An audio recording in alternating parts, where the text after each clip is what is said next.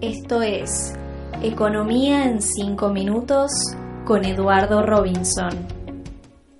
Hola, bienvenidos al podcast de Economía de Robinson y Asociados. Soy Jessica Petrino, analista en comunicaciones de la consultora, y estamos con Eduardo para charlar de la economía en una semana compleja, difícil, una semana en la que los argentinos vamos a decidir el futuro político de nuestro país para los próximos cuatro años. Y coincidencia o no, Eduardo, se dio a conocer la semana pasada el índice de inflación del mes de septiembre, que arrojó el número más alto en lo que va del año. ¿Qué significa esto para en nuestro país para los próximos cuatro años?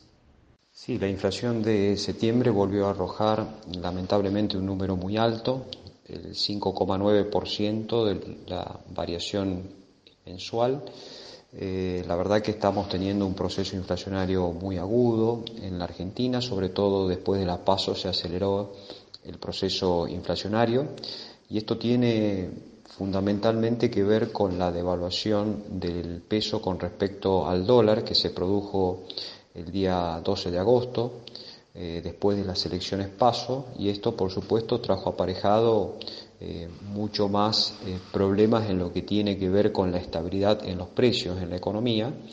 El segundo año que la inflación va a estar eh, interanual por encima del 50%. Y esto claramente es un problema que tiene la economía porque, bueno, bajar los niveles inflacionarios no va a ser muy sencillo.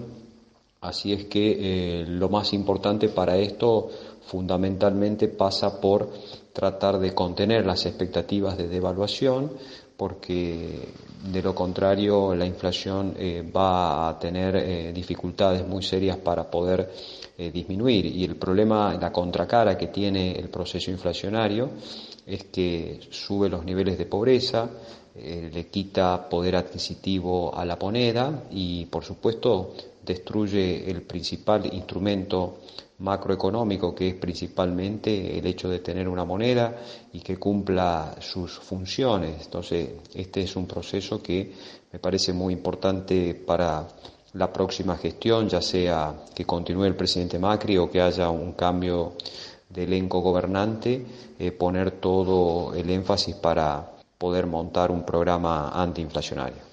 Y en este sentido, ¿cómo evaluarías la gestión Cambiemos ya a días de finalizar o de renovar mandato? Yo creo que hay que distinguir dos cosas. Uno, lo que tiene que ver con el desempeño macroeconómico, que claramente no ha sido para nada exitoso.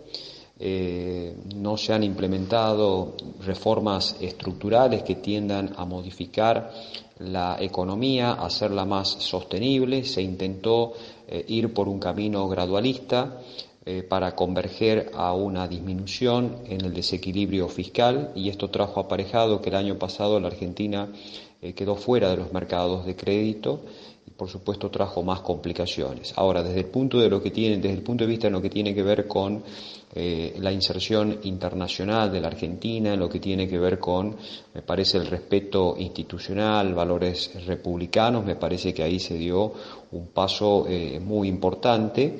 Y entiendo que lo rescatable de esta gestión es eh, precisamente eso, haber eh, recuperado eh, los valores porque de lo contrario es todo muy mucho más difícil, así es que entiendo que esta gestión de Cambiemos tiene, por supuesto, sus sombras, pero tiene también aspectos positivos y entonces creo que esto hay que ponerlo también en su justo medio para poder este, hacer eh, un análisis de lo que fue o lo que deja estos cuatro años de gestión eh, del presidente Macri, que veremos si es eh, o no reelecto, ¿no? Claros y oscuros, ¿no? Como en toda gestión administrativa. Y lo adelantábamos, Eduardo, en nuestro informe, el dólar se iba a mantener un poco inquieto en las ruedas previas a las elecciones y así viene sucediendo en los últimos días. Es muy difícil que nos digas qué va a pasar el próximo lunes 28, pero ¿cuáles crees que pueden ser los escenarios posibles específicamente para la divisa estadounidense?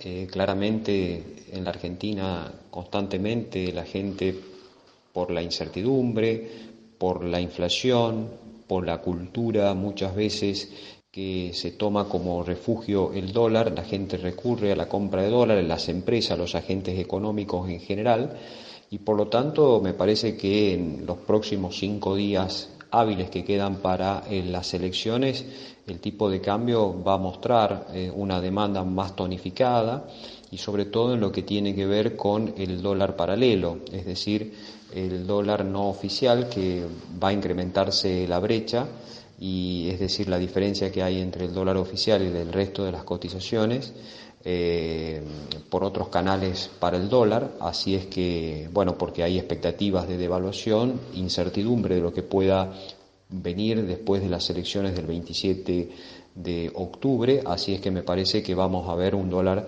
eh, bastante más demandado eh, en estos días que restan para las elecciones del próximo 27 de octubre. Sin dudas, un panorama bastante complejo, Eduardo. En esta línea, ¿cuáles crees que pueden ser los escenarios posibles de una economía 2020 más allá de quien llegue a la Casa Rosada en diciembre? Es muy difícil eh, preverlo, pero lo que podemos distinguir son dos cuestiones fundamentales. ¿Qué es lo que se sabe que va a venir independientemente de quién resulte electo presidente de la nación? Es que Argentina va a un proceso de reestructuración de su deuda eh, no está definido cuál va a ser el modelo de reestructuración, pero claramente Argentina tiene que aliviar la carga de intereses de la deuda para los próximos años. Se va a agudizar seguramente el control de cambios precisamente porque la Argentina eh, tiene un problema de oferta de dólares eh, y eso claramente va a llevar a que haya, me parece, un control de cambios más estricto.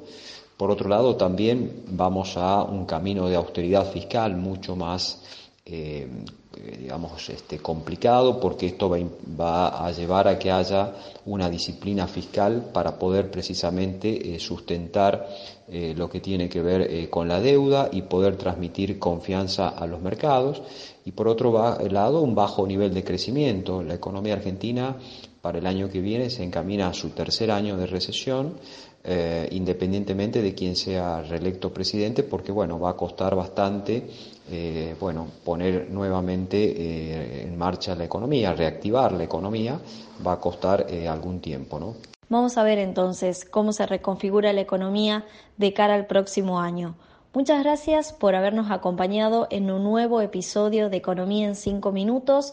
Recuerden que pueden revisar nuestra página web www.robinsoniasoc.com.ar y allí pueden suscribirse a nuestro informe Pulso Económico para estar al tanto de las novedades, del análisis y de las proyecciones de nuestra economía. Muchas gracias, los esperamos en el próximo episodio. Esto fue Economía en 5 minutos con Eduardo Robinson.